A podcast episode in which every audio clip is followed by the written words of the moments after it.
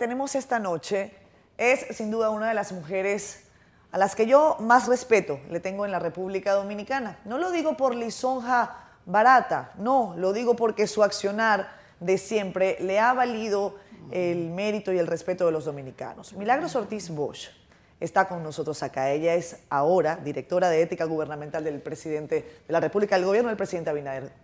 Señora Milagros, bienvenida. Muchas gracias. Qué gracias, gusto tenerla por acá y qué lástima que no Muchas puedo. gracias. Por favor, siéntese. Me voy a permitir quitarme. Sí, estamos, La mascarilla. estamos todavía con este asunto de la, del distanciamiento. Desde luego. ¿Cómo se siente usted?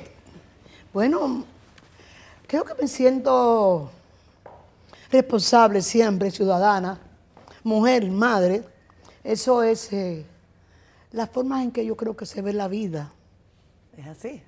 Gracias por esta invitación. No, gracias a usted por venir, por tomarse un poco de su tiempo. Yo sé que usted tiene muchas actividades, tiene mucho trabajo. Y, y vaya que hay trabajo Mucho que ahora. hacer, mucho que hacer.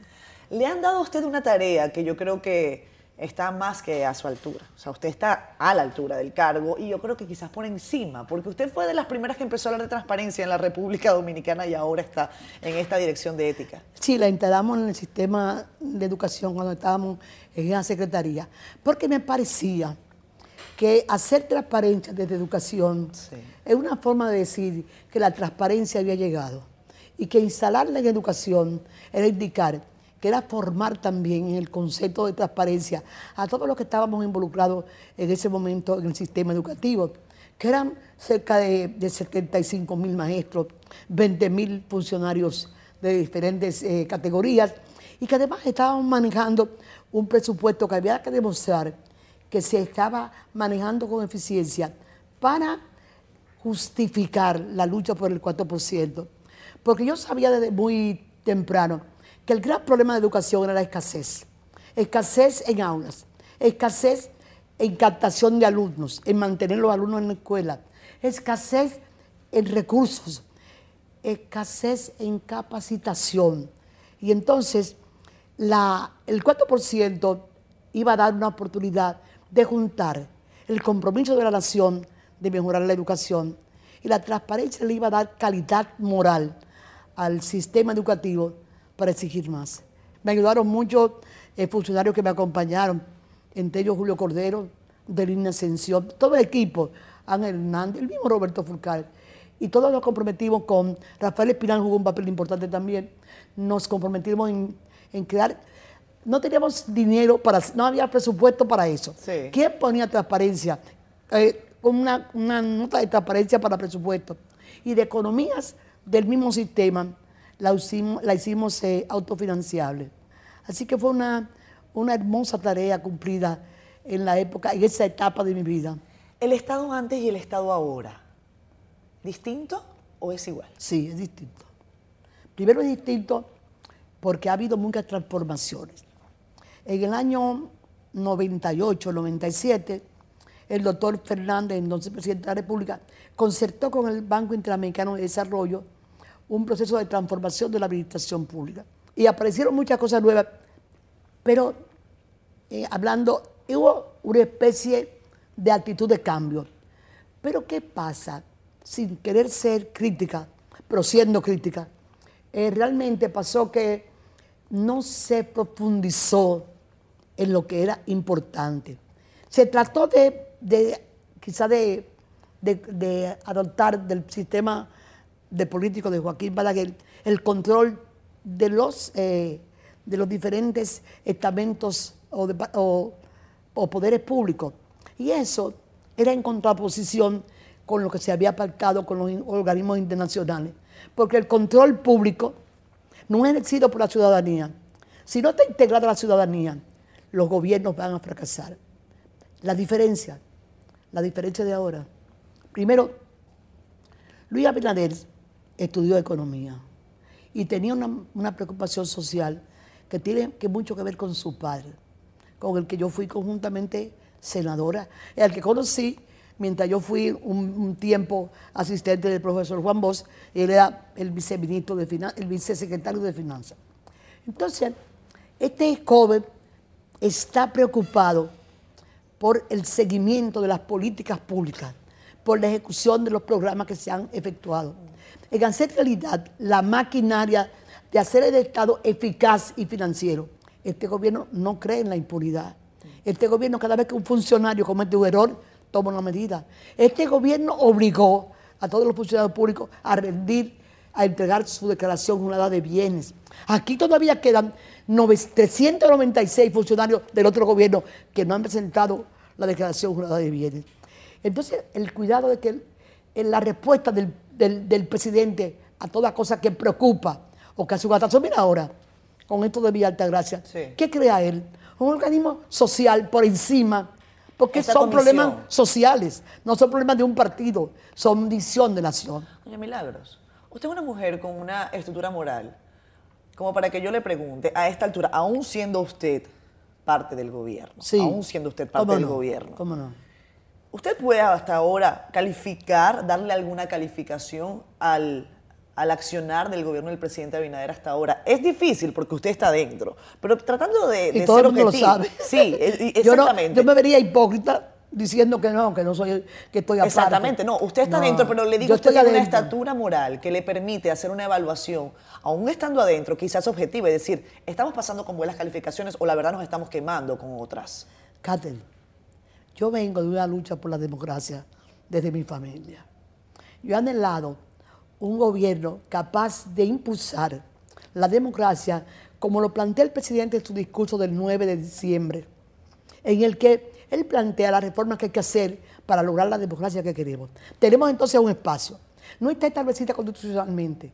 Por ejemplo, la dependencia de la independencia del poder de la, de la Procuraduría General de la República es una decisión del presidente.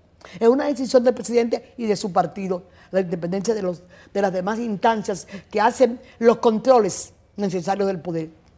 Y yo he visto los muchos errores en que nos hemos equivocado en que los espacios democráticos han sido dañados muchas veces por lo que creemos que estamos haciendo el país avanzar. Yo creo que tenemos una gran oportunidad los dominicanos de fortalecer y avanzar en la democracia, de acabar con el sistema de impunidad, de crear una visión de la honradez, de la, de la formación ética en valores para manejar el presupuesto de la República. Y yo pienso que en ese sentido, en una sociedad que había dado saltos negativos en cuanto a transparencia. Que, por ejemplo, lo que yo dirijo, ¿dónde están las soluciones, las denuncias presentadas por las, por las comisiones de ética? ¿Dónde están? Eran las Nuria Piedra, eran los medios, era, era Alicia Ortega buscando los codenombres. Esa, hay, hubo un sector social que lo asumió, como lo asumió la, la juventud en la Plaza de la Bandera. Entonces, nosotros venimos de una institucionalidad truncada, en un momento que debió crecer hacia la, eliminar la impunidad, la transparencia, y tenemos que hacer ese pacto. Yo estoy conforme con lo que estamos haciendo. Estoy satisfecha con lo que ha venido impulsando el gobierno, a pesar de que no toda la sociedad dominicana estaba, nunca hay unidad de todos los criterios. Pero fíjate que me, vislumbra o me, me deslumbra ver cómo el presidente, con un problema de la policía, entiende que hay que sobrepasarlo de las, de las limitaciones de un partido político, sino que es un problema nacional. Usted está satisfecha, pero sin embargo puede, creo, eh, advertir cuando hay problemas. Quiero decir, creo que hay un problema, y lo quiero decir con toda la franqueza, con la misma con que tú tratas estos temas, Catherine. Se llama Siendo Honesto el programa. Así, y viniste con la lupa. Ah, a mí, me puedes presentar la lupa cuando tú quieras. Pues dele, para allá. No, ah, tú. Ah, es bueno que miren a uno desde fuera. De cuando uno se habla de dentro, puede cometer un error. Mira qué pasa. Creo que el PRM tiene que tomar una revisión de su actitud. No es posible que no sepamos como una sociedad dominicana y cómo alcanzamos el poder. Con una cantidad de luchas de, de coroneles Abinader, de suspensiones de las elecciones eh, eh, de, los municipios, con una cantidad de dramas que se venían viendo eh, bastante difíciles y lo superamos. Ya con el COVID nacido. Entonces, el partido ha tenido que explicarle a la, a la ciudadanía y a su gente, hacer una profunda campaña del compromiso político que tenemos. El presidente dice cada día que sabemos que no hemos ganado una posición si no tenemos, hemos contraído un servicio público para los ciudadanos. Entonces, como arrastramos en las elecciones muchos grupos diferentes, tenemos que tener una actitud vigilante, formativa. La misma ley de partidos políticos crea en los artículos 34 a 39 un sistema de educación que tenemos que poner rápidamente en vigencia, de formación. Por ejemplo. Lo que usted hizo en el PLD. Lo que hice. Porque. Las escuelas de formación política. Bueno, los círculos de estudio. O los círculos de estudio. Pero yo lo dejé cuando me di cuenta que eso tenía una difícil concesión. De eso hablamos ahorita. Déjame acabar este, este párrafo, si tú deseas. Claro. Fíjate bien. Entonces, tenemos que recapacitar y pensar todos en conjunto, en comisión política, en dirección, dónde podemos mejorar esta situación. Porque un gobierno que quiere cambiar necesita que la fuerza que representa esté comprometida con el cambio. Felizmente, cada vez que hay un desliz, el presidente sale a resolverlo, o nosotros lo denunciamos, o lo llevamos a los tribunales, o pedimos su cancelación. Pero no basta eso, es una alerta por la democracia, es una alerta por la nación, es que salgamos todos de la pandemia hacia una etapa de desarrollo que está esperando que el Caribe tenga un líder, un líder, una república líder, que puede ser la República Dominicana, para beneficio de todo el entorno. Entonces estamos haciendo muchas cosas importantes, pero hace falta que todos caminemos en la pluralidad que somos, sin ser una dictadura, sin ser controladores de la opinión. Fíjate qué hermoso. Había un grupo de, de funcionarios importantes que estábamos con las tres causales y lo podemos hacer. ¿Firmaron ustedes ese documento? Exacto, como que no, como que no, es lo que uno cree, es lo que uno cree. Y sigo creyendo en eso. Pero yo creo que el país, resumiendo, tiene una gran oportunidad de avanzar hacia un estado de democracia, de derechos, de participación inclusiva y sobre todo que el desarrollo sea desde los territorios y que nos haga coger el ritmo social, el ritmo de liderazgo que tenemos que alcanzar. Un trabajo hacia lo interno del partido está pidiendo Milagros Ortiz Bosch. Vamos a hacer una pausa breve. Cuando regresemos, estamos por cumplir 60 años desde la muerte del dictador Rafael Leonidas Trujillo, muy cerca. 30 de mayo. 30 de mayo. Hablemos de eso cuando regresemos de comerciales. ¿Cómo usted ve el estado de la democracia, esa democracia vibrante, con muchos retos en la República Dominicana y en la región? Pocos días faltan para el aniversario de la muerte del dictador Rafael Leonidas Trujillo. 60 años han pasado. Se dicen rápido, pero yo pienso que República Dominicana todavía tiene cicatrices. Muy hondas. Muy, muy, muy a flor de piel de esos años durísimos de dictadura. Años que posteriormente se extendieron con, la, la era de Joaquín Balaguer, con la represión, con las torturas, con la persecución. Eh, Milagros Ortiz Bosch estuvo muy de cerca de esa lucha por la libertad. ¿Cómo, encuentra usted la democracia del país en estos días? Ha tenido altas y bajas, pero ha sido un bien que no nos han podido arrebatar del todo, porque siempre resurge la esperanza. Mm. Me satisface haber participado en cada etapa en que tuvimos que luchar para que volviera a renacer. Y creo que, que tenemos una cosa diferente tenemos una sociedad que en este proceso, eh, eh, de manera masiva, acogió a la juventud dominicana. Teníamos un problema también que arrastrábamos de, visión, de, la nacionalidad de arrastrada desde Duarte y Santana, que no era posible. Y con vicisitudes hemos probado que podemos ser una nación y que tenemos por todos los lados noticias importantes de la connotación de los dominicanos en cualquier parte del universo. Y creo que este proceso, este proceso último electoral, ha demostrado algo muy importante, una visión de la clase media de lo que debe ser la democracia. Ha habido un proceso de, maduración. las comisiones, los CONET de hoy, no son aquellas que hicieron las marchas contra Juan Bosch. La iglesia de hoy, todavía muy conservadora, tiene inclusive matices de preocupación social más masivos. Es más, está en una época también de cambio, con un papa diferente. Y creo que que se ha logrado eh, crear una tensión importante, pero hay cosas que persisten. Por ejemplo, el caudillismo, el, jefe. Eso que le dice a uno, hola jefa, eso es horrendo. Eso hay que acabar con eso. Cada vez que había un presidente nuevo, se llevaban la fotografía del presidente nuevo. Él prohibió eso. Y él intenta ser un ciudadano. Y eso es muy esperanzador. Pero hay algo que me preocupa. Hace tiempo que este país ha debido llegar a crear una comisión de la verdad. Saber qué pasó. Tenemos algo que nos duele y es una, un, enfrentamiento. Justicia para acá y justicia para allá. Verdades aquí, media verdades allá. Que es que las comisiones patrióticas, las agrupaciones patrióticas están enfrancadas en un enfrentamiento jurídico. Y eso, eso duele. Eso es muy importante para lograr crear una visión de la democracia, superar las divisiones. Las divisiones deben dejarnos enseñanza. Ahí está presente. ¿Qué pasó cuando nosotros decidimos hacer otra fuerza que representara a las mayorías? Porque lo probamos, quedamos la mayoría para hacerle democracia. ¿Qué pasó cuando la otra no entendió y lucharon por quién iba a ser un presidente? Nosotros luchamos por qué había que hacer de la democracia.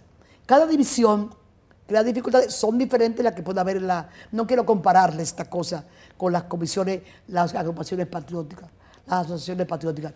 Pero ojalá que en poco tiempo, o a la luz de unos meses, o con motivo del 30 de mayo, pudiéramos crear la Comisión de la Verdad y fortalecerla desde las organizaciones que son parte interesadas de descubrirnos la verdad de lo que pasó en la época de Trujillo. Se acaba de morir uno de los asesinos de Minerva Mirabal. Vivía seguro, tranquilo. Con total impunidad. Con total impunidad.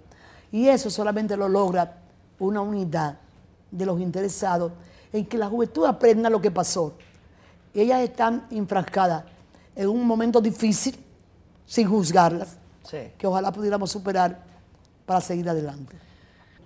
Escuchaba a, Peña Gómez en uno de sus discursos, en donde además con mucha elocuencia eh, llamaba a que el país debía tener a las mujeres en una posición preponderante, cómo él valoraba a la mujer como un eh, agente de cambios, precisamente. No sé si a ti te pareció igual que a mí. Yo siento que el gobierno se quedó corto con la representación de mujeres. Yo también. Eh, yo, yo debo decirte que yo soy eh, he llegado a ser quien soy por la mano amiga y el respeto, el respeto de José Francisco Peña Gómez. Él, por ejemplo, me convenció de que yo tenía que ir a la Cámara de Diputados a, ejercer junto con Hugo Tolentino la condición de, director directora del sector técnico de la Cámara de Diputados. Y él me explicaba, Milagro, mientras un político no conoce el manejo del presupuesto, no está listo para tomar actitudes de Estado. Y yo lo hice. Peñanome, por ejemplo, tenía que ir una vez a una gran conferencia en los Estados Unidos, eh, convocado por el Departamento de Estado, con el liderazgo de América Latina. Peñanome decidió no ir, pero Peñanome mandó una carta diciendo que yo era su, representante. Y eso me dio la oportunidad de conocer todo el liderazgo de América Latina y todo lo que era la estructura del Departamento de Estado. Él cuidaba a las mujeres. Y él gobernó en su gabinete, en, el ayuntamiento, la mayoría eran mujeres. Pero ahora no es así. bueno, siento, insisto. Porque la sociedad dominicana... ¿Por qué? Algunos errores. La sociedad dominicana no ha convenido todavía la importancia de la mujer en la conducción de la cosa pública. Y a la hora de la estructura política, y los partidos políticos todavía tienen una dosis de machista. El hecho de que aparezcan funcionarios públicos queriendo seducir sexualmente a las, a las funcionarias, te indica que hay un machismo que hay que vencer. Después, la, ¿Lo dice por lo de Faña? No, por todos, por todos. Pero ese caso está ahí. El caso de Faña lo va a ver la justicia y yo no tengo derecho a buscarlo. Eh, cuando uno coloca la cosa en la justicia, uno tiene que saber. Y la justicia lo colocó primero que el gobierno, porque ya él tenía medida de coerción antes que el gobierno tomara una decisión. El gobierno toma una decisión no contra Faña, es porque la justicia ya está, actuando, ya hay una acción de la justicia. Y no queremos, y la decisión del gobierno dominicano es que no interfiramos ninguno de los poderes del Estado. Eso es una cosa importante, repetirlo, que eso es fundamental para nosotros. Me es difícil decir esto, porque cuando lo digo, la primera que responde negativamente son las mujeres. Uno tiene que hacerse indispensable.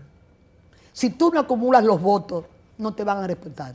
Es su propio liderazgo de la mujer, su capacidad de hacer cosas, de representar, de esforzarse por conocer, por saber, por tener, por tener, porque los partidos aprendan que necesitan nuestros votos. Y las mujeres han estado todavía inducidas a asociarse con los hombres para que le den el poder y no se da el poder. El poder se arranca. Yo hice una estrategia para ser vicepresidenta. No fue verdad. Yo fui candidata a senador. Peña Gómez no me dijo que fuera candidata a senador. Yo le comuniqué que había decidido ser senadora. Él me dijo, pero ¿por qué vas a hacer ese, ese error? ¿Cómo te vas a enfrentar a Pedro Franco Badía y a Héctor Ariste? Yo le dije, Peña Gómez, yo resolví que voy a ser candidata. Ya el camino mío estaba abierto por otro y yo lo decidí. Las mujeres, y lo digo con mucho respeto y cariño, tienen que hacerse indispensables en la conquista del poder, en completar el poder. ¿Por qué salen a buscar a los cantantes? ¿Por qué salen a buscar a, los músicos? ¿Por qué? ¿Por qué salen a buscar toda la gente que representa votos? Entonces, la clave está en hacer un trabajo de representación para ganarse el apoyo, el reconocimiento del ciudadano, porque solamente así vamos a lograr que se lo respeten en el camino. Creo que me cedí. No, lo, ha dicho como, como debe ser, con todas las claves. Lo que me quedó... Es que tú tienes la lupa. Tengo la lupa. Lo que no me quedó claro es cuál fue la estrategia final para ser candidata a la vicepresidencia. Bueno, yo... yo, ¿Al final? Había... No, no. Era una estrategia. Ya. Porque hay que hacer estrategia. La mujer está igual que el hombre, obligada a hacer política con más coherencia, con más representatividad para vencer las dificultades de ser mujer. Porque es una dificultad, no es una facilidad. Así es. Las mujeres no están ahí porque quieren. Yo estoy dando clave de lo que yo creo. A lo mejor estoy equivocada. Pero que yo era candidata a la vicepresidencia natural con Fedosu Bebí, con Antonio de Camp, con Emanuel Esquea y creo que hasta con, con el papá, con José Rafael Aviladez. Eran cuatro hombres, pero yo tenía mucha aceptación. Y Hipólito podía elegir cualquiera de esos cinco. Pero creo que, que le fue bien, eso sí, le fue bien. Nos fue bien. Porque debo decir que no hubo iniciativa que yo no tuviera que nunca él la echó hacia atrás. Después de estos años, tantos años de vida política, ¿Hay rencores? Por ejemplo, voy a, mencionar el caso de, Miguel Vargas Maldonado. ¿Tú sientes rencor personal contra Miguel Vargas? Rencor no. Rencor no. Siento desprecio. Son cosas muy diferentes. Haber recibido de Peña Gómez, e incluso de Hipólito Mejía, un partido con 47% de los votos y estar en menos del 5% ahora, no soy yo, es el votante se han cometido errores. ¿Usted ha oído una, crítica? ¿Usted ha oído los, los, partidos políticos, cualquiera de los dirigentes desplazados, hacerse una autocrítica? Ninguno. A usted le entregaron una fuerza política con un liderazgo no dimensionado todavía, ni aquí ni afuera, el de Peña Gómez. ¿Qué, ¿Qué, tiene usted ahora? ¿Qué tiene usted ahora? Entonces no es rencor de qué, hasta pena me da. Y en el caso de Reinaldo Pared Pérez, usted fue eh, contendora en un proceso electoral por la senaduría del Distrito Nacional. Mire, él está en un proceso de salud que necesita su recuperación. Y no creo que las cosas hay que analizarlas en el tiempo. En el tiempo. Y es muy, es muy difícil para mí. Hay que tener en cuenta una de las cosas que yo más le critico, tanto a Leonel Fernández como a Danilo Medina, es la capacidad destructiva que tuvieron de partidos. Dos partidos que lo apoyaron en todo, el PRD y el Partido Reformista desaparecieron. Y no seré yo, con los años, la madurez alcanzada, la que venga aquí a deteriorar el sistema de partidos políticos. Lo único que le deseo es la autocrítica, la revisión. ¿Por qué no escucharon al pueblo dominicano en el caso pasado, Es que las marchas verdes nadie las recibió. ¿Quién las recibió? ¿Quién escuchó la lucha contra la impunidad? ¿Quién se sentó? ¿Quién creyó que podía imponer un candidato por encima de la decisión de su pueblo? Estaba el ejemplo ahí. Nosotros crecimos con convenciones. Nosotros crecimos oyendo al pueblo. Nosotros crecimos participando con la sociedad. Está, ¿quién son los que torturaron? La corrupción no es una, no es una improvisación. La corrupción se estructuró, se organizó. Como la ley de carrera administrativa se fue montando para dejar un control. Pero no es el caso que desde el punto de vista de gobierno que tú ahorita me recordaste y que yo no me olvido, entremos a criticar a los partidos políticos dominicanos. Le deseamos que puedan revisarse y reincorporarse a la vida política, porque el sistema democrático dominicano es un capital de todos. Entonces, dejemos para otro programa y otros años después, si es que estoy viva, analizar a Pared Pérez. Dice usted que vive sola pero no en soledad. Leí por allí. Sí, no en soledad. En soledad no. La única soledad que tengo yo es soledad Álvarez de Vega. la única soledad. Pero está los libros, está la música, está la lectura, está también la preocupación por los problemas, escribir, eh, buscar soluciones, plantearme cosas, pero no, la, soledad no. Y están los amigos, los amigos, que no nos podemos ver, los nietos, el hijo, la familia. Está ahí todo eso. Y hay tiempo para todo eso. Y la casa. Yo soy la de una mujer detallista, que, de detalle en la casa, de comida. Me gusta cocinar. ¿Qué, qué cocina usted mejor? Digo para que me invite pronto. Bueno, eh, lo que tú digas, lo que tú digas, la comida criolla. Me gustan mucho las carnes, me gustan mucho las sopas, los asopados. Me gustan mucho. Anóteme, por favor, una cita en su casa. Sí, está bien. anóteme. Yo voy a ir con Juan, eh, Juan Basanta, a quien le tengo un particular cariño y respeto. Muchas gracias. Porque es un, cineasta extraordinario y, es un ser humano. Eh, además, muy divertido, Juan. Yo te, lo comparto, es hijo. lo sé. Muy fácil. ¿Es, ¿Es, su debilidad, Juan? Es, es, es, mi único hijo, que es una cosa muy diferente. Sí. Pero Juan se crió con mucha independencia.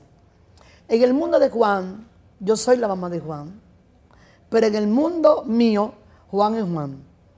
Porque la principal, la principal eh, obligación de un padre es hacer a su hijo independiente, no hacerlo una extensión de uno. Y Juan pequeño tuvo problemas de salud muy graves. Así es. Y una de las cosas que me recomendaron los médicos en los Estados Unidos, en el Mount Sinai, era que cuidara de que el, sentido de, protección que tiene el ser humano ante el peligro de perder la vida, que es natural, fuera cuidado por mí y lo dejáramos siempre ser independiente. Y fue un consejo que he seguido en pie juntillas.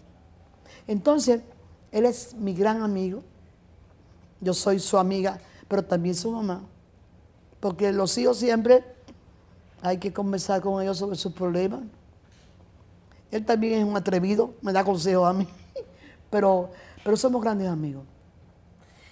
Milagros, antes de la pausa te preguntaba quién es el opositor real del Partido Revolucionario Moderno, del gobierno del presidente Abinader. Todavía no lo veo. Porque una campaña política va a abrir debates del pasado, cómo fue, cómo se dio. Y Luis Abinader, sin hablar de de ninguna forma de continuidad ni nada de eso por ahora, va expresando, va siendo una expresión de la democracia con, para los ciudadanos, desarrollo económico, desarrollo humano, articulación con los sectores sociales, con los sectores productivos, con el sector eh, social más deprimido. Eh, hasta ahora va haciendo eso con mucha efectividad. Yo te lo pregunto, Milagro, porque incluso hay quien dice que se le ha otorgado demasiada concesión a la fuerza del pueblo. que se les han dado algunas licencias Yo también lo, lo- yo lo comparto contigo. ¿Y te preocupa? No, creo que es un problema matemático, un problema eh, porque tú manejas el poder ejecutivo, pero los, los poderes legislativos, ahí también está la trampa que hemos heredado. Quizás una de las cosas más difíciles de sortear es como un gobierno que nace con una fuerza nueva, con una adhesión mayoritaria del país a sus propuestas, puede gobernar con las estructuras creadas por 20, 20 años de una visión de una democracia diferente, que era controlando la Cámara de Cuentas, controlando el Congreso, controlando la justicia. ¿Cómo hacer eso? Porque cambió eso, no, no cambió eso. Cambió, quedaron todavía esas solas de control. La única que el presidente ha podido mejorar en combinación con, con la fuerza del PLD y de alguna que otra aliado son la, la, la Junta Central Electoral. Nos queda lo de la Cámara de Cuentas y la- algún cambio en el sistema de justicia. Pero las leyes son orgánicas. Es decir, una mayoría igualito que a Peña Gómez le hicieron al 50 más 1, que es uno de los elementos de más corrupción que ha habido en el país. Y te lo comento, porque no quiero dejar de comentarlo. Sí. Mira, dejaron establecidas leyes orgánicas las que les obligan a ellos ser tomados en cuenta en cualquier decisión. Y que un voto de ellos impide el cambio. Entonces, una de las maravillas que Luis Abinader nos está enseñando es la paciencia de cómo ir componiendo esa fuerza para lograr que la democracia avance. No que él avance o un partido, la democracia, la República Dominicana. Esa es mi respuesta a eso. La matemática del poder que se crea desde las urnas. Te quería comentar. El 50 más 1, había la reforma constitucional del, 90 y- del 90 y- 94 para 96. Decía que se ganaban las elecciones con el 45% si había una diferencia determinada punto entre una segunda fuerza y la primera se ur- ur- urdieron un plan y apareció el 50 más 1. ¿Qué fue el 50 más 1? El más 1 eran los votos que el pueblo había re- rechazado en las urnas. Y se convirtió eso en un negocio. La compra y venta de los partidos que iban a ser el más uno se hizo un negocio que desinstitucionalizó la funcionalidad del Estado Dominicano. Es. Creó las nominillas, creó y dio paso a la corrupción. Todos los conceptos de Juan Bosch Ese es el germen de la corrupción el país. uno, uno de los jefes. Es la no ejecución del presupuesto de la República. Porque cuando el presupuesto no se ejecuta, aparecen contratos que no están en el presupuesto. Y entonces crea un- aparece un personaje, un contratista, que quiere que se lo introduzcan en el, presupuesto y que no le pase a deuda pública. Y ahí comienza el trámite de lo mío, lo mío, lo mío, lo mío, la corrupción. A todos los niveles, desde el mensajero hasta los jefes que deciden por ahí. Eso crea corrupción. Pero hay una manera también de crearle daño al país, que no es corrupción. Cuando un funcionario no ejecuta el presupuesto que le entrega el país, Sí. Le está haciendo un daño a la nación, al ciudadano, porque no va a recibir lo que está en el presupuesto para recibirlo. Una escuela, una, una industria, una, un acueducto. Entonces eso también es un daño que se crea, pero no crea corrupción, crea debilidad en la ejecución financiera. Mira, pero se dice, hay quienes están diciendo eso del gobierno del presidente Abinader, Él que hay un problema que no se está gastando oportunamente, que hay un problema para, para ejecución de gasto. Él y eso está- genera Eso te- ineficiencia. me alegra que tú lo digas, porque si lo digo yo, la gente no va a creer hasta dónde llegan las preocupaciones de Luis Abinader Esas por la eficiencia administrativa. Vamos a hablar aquí ya. Son- hoy es domingo, son casi las 11 de la noche. Cuando a ti se te viene a la cabeza una preocupación de esa, ¿a quién tú llamas por teléfono? al propio Luis, al, al ministro de, a, a la, a la dirección de, de Hacienda, que bajo su, su hegemonía está el presupuesto, la dirección de la- del presupuesto de la República, que mediante el CIGEP lleva sistemáticamente Sí. y diariamente quiénes están ejecutando correctamente o incorrectamente el presupuesto. Hay otra cosa que, por ejemplo, el gabinete de transparencia que eh, encabezo yo y don Carlos eh, Pimentel ha, ha ha hecho la semana pasada un encuentro del gabinete, pero de los de cinco funcionarios que han explicado ahí, que los llamamos para que nos explicaran y nos hiciéramos conciencia de un proceso. Por ejemplo, el del MAC está haciendo una reforma sobre cómo agilizar en el funcionario público el, acelerar la burocracia. Sí. Está también trabajando eh, el, director de presupuesto en la reforma de una ley para hacerla más rápida y más eficiente la ejecución presupuestaria, para hacer más flexible el funcionamiento del Estado. Pero está trabajando también en eso eh, Carlos Pimentel en reformar la ley de compras y, contrataciones. y contrataciones. Pero está trabajando también una comisión muy importante que dirige Peter Prasbowski y encabeza eh, Lisandro Macarrulla sobre la conectividad, sobre la, competitividad. Si no hay, si estas cosas no caminan rápido y no hay, no hacemos competitividad. Si no hacemos competitividad, no crece la, inversión. Si no crece la inversión, no aumenta la capacidad productiva del país de la competencia exportadora. Pero tú tienes esas cuatro cosas, pero si te falta la conectividad, si no, no tenemos una dinámica permanente de transaccionalidad en todos los actos de, la, entonces los cinco, después de posición, tomamos conciencia de que los cinco programas deben tener un fin. Un fin. Entonces, está, pero eso está por otra parte haciendo reuniones el presidente de la República. que el Estado está así parado. Óyeme, una de las cosas falsas que hemos encontrado, y lo puedo decir yo aquí, es la mentira del seguimiento de los actos administrativos de la pasada gestión. Lo que denuncia en educación sobre la escuela y la construcción es un hecho. Lo encontramos en todas partes. Lo encuentro yo, nosotros somos los representantes de la Cancillería y por tanto de la República Dominicana en todo lo que tiene que ver en convenciones contra la, corrupción. Así es. Inclusive en algunas cosas de la, de, la, OMC, en el tráfico de, intereses. todas esas cosas somos representantes. Y en ningún sitio había un informe de la República Dominicana. No se había hecho ni siquiera, por, eso estamos obligados a tener expertos que participen en la revisión. Hemos participado en la revisión de cómo está la ejecutoria del pacto contra la Convención de las Naciones Unidas en Bolivia y en Rumanía. No encontramos un documento sobre el seguimiento de esas cosas.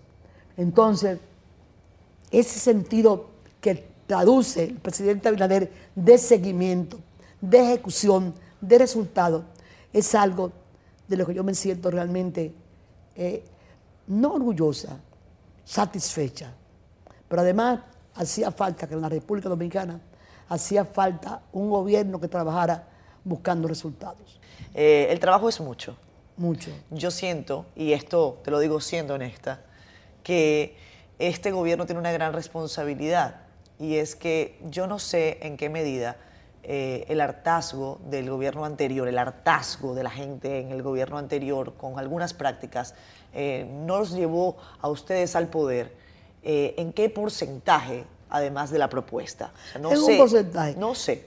no, lo tengo claro, ustedes seguramente mira, la sociedad dominicana se O sea, votaron por en contra del PLD o votaron por el PRM. Eso es algo que yo no sé en qué medida. La, sociedad dominicana tiene una, capacidad de, movilizar, de movilizarse.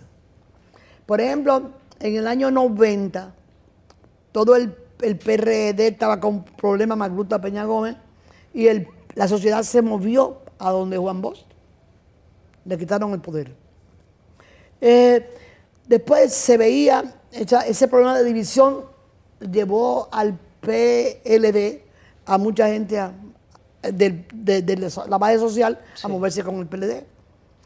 Y desde luego el fracaso de, del PRD, la, situación de divisiones del el hartazgo, como tú dices, del PLD, llevó a movilizarse una gran zona hacia la capacidad, lo que está en la diferencia, no es esa movilidad, eso es lindo. Nadie se queda con el poder aquí para siempre. Este pueblo puede recasar en cada momento a quien le interese, salvo que las nominillas sean tantas que lo dure más, pero el pueblo dominicano tiene movilidad. ¿Y qué es lo importante? Saberlo interpretar. Establecer la línea política correcta en la que el pueblo dominicano se siente interpretado. Y esa es la capacidad que no podemos olvidar los PRMistas ahora. Que hay mucha gente, hay un, un plano social que está movido ahí por la interpretación. Si dañamos el concepto, si nos comenzamos a parecer al pasado, nos estamos lesionando. Y esa es la gran misión que tenemos ahora. Yo te decía, siendo honesta, que el- la preocupación que yo tengo es que ustedes tienen sobre sus hombros la responsabilidad de llevar adelante un gobierno serio, un gobierno en el que la gente se sienta satisfecha, en el que la democracia se fortalezca, porque yo tengo el temor de que si ustedes fallan, entramos en un terreno de la nada, en donde cualquiera puede pescar. Y a mí no me gustan ese tipo de terrenos, porque por lo general uno no pesca un pescado bueno. Sí. Uno, uno suele pescar un bagre, que es un bicho feo, con uno- un bigote, y a- Sí. y, a mí no me gusta. A mí me gusta, tú sabes, lo, lo chillo, la- las sardinas, porque no importa el tamaño, lo importante es la calidad. Te ofrecemos un mero. En eso estamos. Y como estamos cerca de las 11 de la noche, ya Sí. estamos ¿Qué muy música tarde, vamos a poner? me- ¿Qué música tú quieres que pongamos para despedir el programa?